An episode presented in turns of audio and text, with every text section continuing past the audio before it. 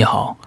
接下来我将为你诵读《东方柔性正骨传真》第十章：腰椎屈曲序，撤力松筋。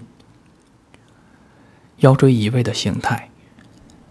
腰椎移位有相对移位和绝对移位两大类型。腰椎相对移位。腰椎的相对移位是相邻两椎体，以下位椎体为坐标原点，上位椎体相对于下位椎体发生移位。在腰椎平移形态的相对移位中，向前移位、向后移位、向左移位和向右移位均常见；而在旋转形态中，以沿纵轴旋转最为常见，也有随腰椎曲度和腰骶角而变化的沿横轴旋转。即点头、仰头形式的移位，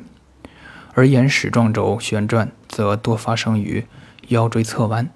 可以参见二百二十一页图十杠一、十杠二、十杠三。腰椎绝对移位，腰椎绝对移位以人体标准空间为坐标系，每一腰椎在腰部空间内均有其相对正常、标准的位置及与上下骨结构连接的排列状态。当由于各种原因导致腰椎离开其原本应有的标准位置时，便出现了该椎体的绝对位移。腰椎生理曲度异常、腰椎侧弯及腰椎多节段沿纵轴旋转等情状况下，腰椎的相对移位可能并不是很大，但是其绝对移位便会异常显著。